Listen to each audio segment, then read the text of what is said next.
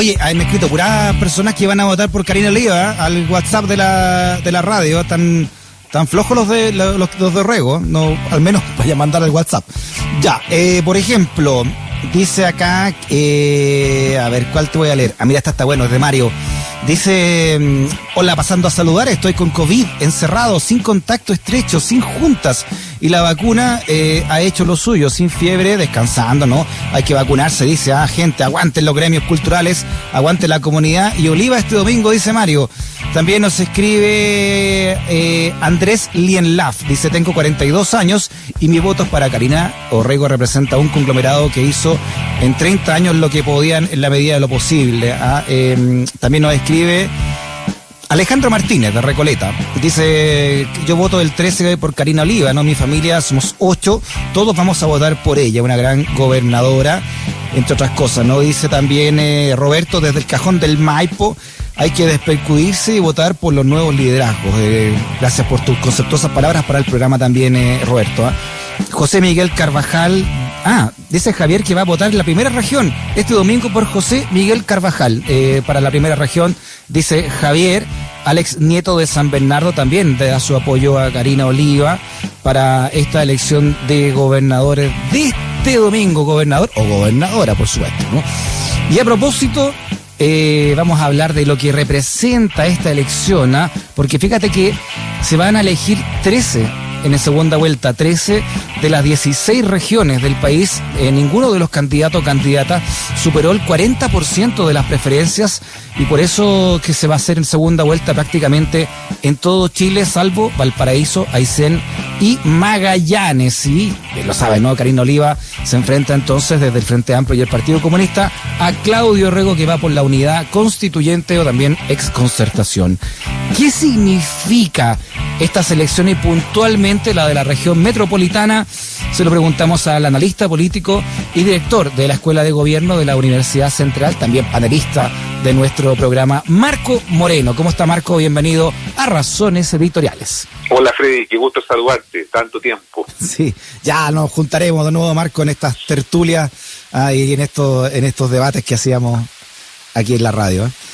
Ya vendrán esos tiempos. Esperemos, sí. ¿Qué se juega más allá de las gobernaciones? ¿Qué, qué está en juego eh, este domingo, crees tú, Marco? Bueno, yo, yo soy de los que piensa que no se juega tanto la presidencialización eh, eh, en esta elección, ¿no? La, eh, las definiciones presidenciales es cierto que van a venir después a propósito de lo que ocurra en, en estas elecciones. Yo creo que lo, lo que lo, lo, que hay que leer y prestar atención es a la disputa que se está dando especialmente entre la centro izquierda y la izquierda, no dentro de la oposición. No creo que creo que ese es el gran dato que, que debiera darnos esta elección, es decir, si quienes eh, están detrás de la candidatura de Claudio Rego, ¿no? que fundamentalmente la centro izquierda más la democracia cristiana, son electoralmente hablando eh, una mayor fuerza electoral que el Frente Amplio y el Partido Comunista que está detrás de la candidatura de Karina Oliva, a la que sumó ahora mm. al Partido Humanista, ¿no? Yo creo que, que, esa, que, que quien tiene la hegemonía, eh, el liderazgo en la oposición, creo que es lo que va a dar cuenta la elección de gobernadores eh, eh, este domingo. Fíjate que en la metropolitana se enfrenta el Frente Amplio, PC, más o contra la ex nueva mayoría, y también en Tarapacá, ¿no? En la región de Tarapacá tenemos una elección donde se van a enfrentar también representantes del Frente Amplio PC o, o la prueba dignidad, ¿no es cierto?, con lo que era la lista de la prueba, uh -huh. comunidad contribuyente. Entonces, esa disputa se va a ver claramente en, la, en las otras en las otras 11 en las otras 11 regiones vamos a tener sí. a la oposición contra el oficialismo, ¿no? Por eso que por eso que estas dos elecciones, y particularmente como tú dices la metropolitana es tan interesante porque nos va a mostrar lo que el lenguaje comunista sería, ¿no es cierto?, la correlación de fuerza, ¿no? ¿Cuál es la correlación de claro. fuerza de estos dos conglomerados? Sí. Uno que está más estructurado, que es Frente Amplio más Partido Comunista, y el otro que que es que no pudo no, no, no se ha podido organizar en un pacto político, un pacto electoral, ¿no? Por eso que por eso que es más complicada la situación para Claudio Rego. Oye, y esta y esta elección del domingo además podría, ¿no? ¿Por qué no hacer una previa de lo que podría ser una segunda vuelta presidencial, ¿no? Si gana, si pasa, por ejemplo, Jadwe y por el otro lado no queda la derecha, sino que pasa alguien de la exconcertación, que a esta altura ya no sabemos quién es, puede ser Yana Proboste o, o quien sea, ¿no? Claro, es, una buena pronte de ese escenario. ¿ah? Eh, es cierto lo que tú dices, porque efectivamente hoy día, como sabemos, la candidatura de la DIN está un poco, está ya hace varios meses estancada, ¿no? Y no sería descartable, ¿no es cierto?, que, por ejemplo, la candidata, una de las mujeres de, de, de la ex nueva mayoría, eh, Paula Narváez o, o Yanna Proboste, si decide incursionar en la, en, en la carrera presidencial, pudiesen enfrentarse finalmente al candidato que surja del pacto o de la disputa que va a haber entre mm. Boric y Jadwe, ¿no? Eh, y por lo tanto sería un hecho bastante eh, interesante que no habíamos visto hace tiempo, donde se daba este fenómeno, ¿no es cierto?, donde se enfrentan eh, dos candidatos de un mismo sector, de un mismo mundo, podríamos decirlo. Claro, en lo, simbólico lo hablábamos al, comienzo del programa, eh, eh, Marco. Orrego carga sin duda con la mochila, con el hándicap de ser de la concertación, ¿no? La ex concertación y un partido que se ve muy, muy en las hilachas como para lo, para lo que fue realmente que es la democracia cristiana y recibiendo apoyos de la derecha incluso o del PPD, ¿no? Con todo lo que significa hoy el PPD.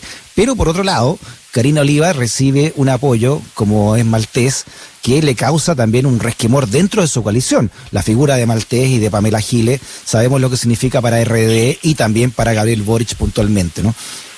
Sí, la guerra, la guerra de los apoyos estas dos últimas semanas es lo que ha caracterizado esta contienda, que además se ha dado esa guerra de los apoyos fundamentalmente en redes sociales, porque evidentemente hay las restricciones sanitarias impiden que se pueda desarrollar una campaña en el territorio físico, ¿no? Como se hacía antaño.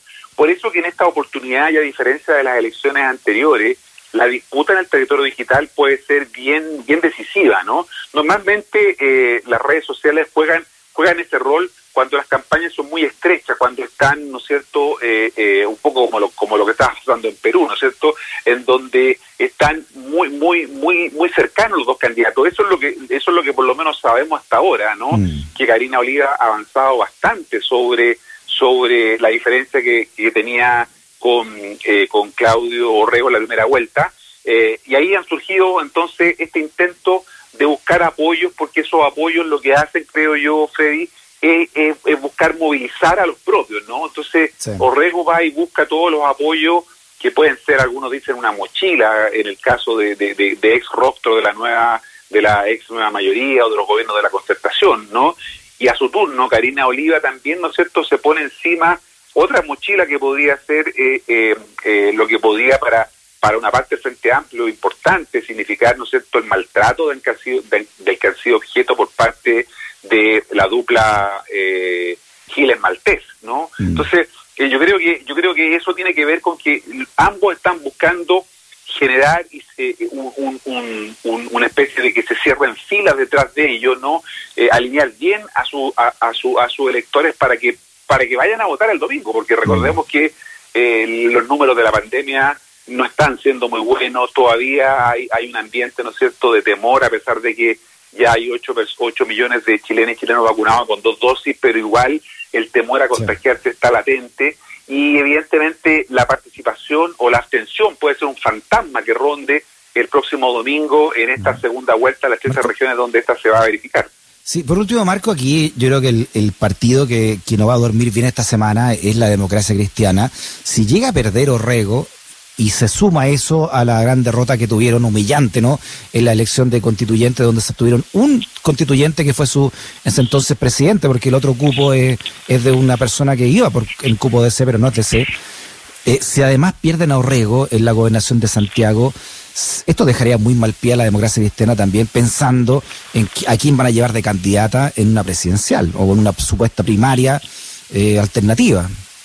Claro, y, ya no sería solo una cuestión simbólica, ¿no? sino que eh, sería eh, eh, evidenciada por los números, digamos, los resultados que estarían arrojando un desempeño de la democracia cristiana que sabemos que viene perdiendo su base electoral ya desde desde hace varios años, desde el año 1997, bueno, experimentando un, una erosión de su base base electoral muy muy acentuada, ¿no es cierto?, eh, que le ha llevado a perder más de un millón de votos a, la AFC eh, eh, desde, esa, desde, ese, desde ese año hasta ahora. Por lo tanto, una, una derrota de Claudio Orrego con todo el simbolismo que significa Orrego, ¿no? Él es un demócrata cristiano de todo muy lomo, se ha mantenido en el partido y por lo tanto que perdieran esa elección es de alguna manera, ¿no es cierto?, la confirmación de la, de la profunda crisis en que hoy día está la falange y especialmente, ¿no es cierto?, en, en, el ámbito electoral, ¿no? Eso sería un desastre de marca mayor y por eso que hay tanta preocupación hoy día en la EC, ¿no? Especialmente en sus liderazgos que están que están dirigiendo al partido, ¿no? Eh, Fuachaín ya miró un poco para el lado, está se está sacando este peso encima porque porque lo sacaron a él mismo mm. eh, y por lo tanto el costo lo tendrían que asumir quienes están dirigiendo hoy día el partido. Muy bien, Marco Moreno, analista político, director de la Escuela de Gobierno de la Universidad Central. Marco, abrazote grande, a ¿ah? que esté bien. Grande abrazo, Felipe, cuídate, chao. Chao, Marco.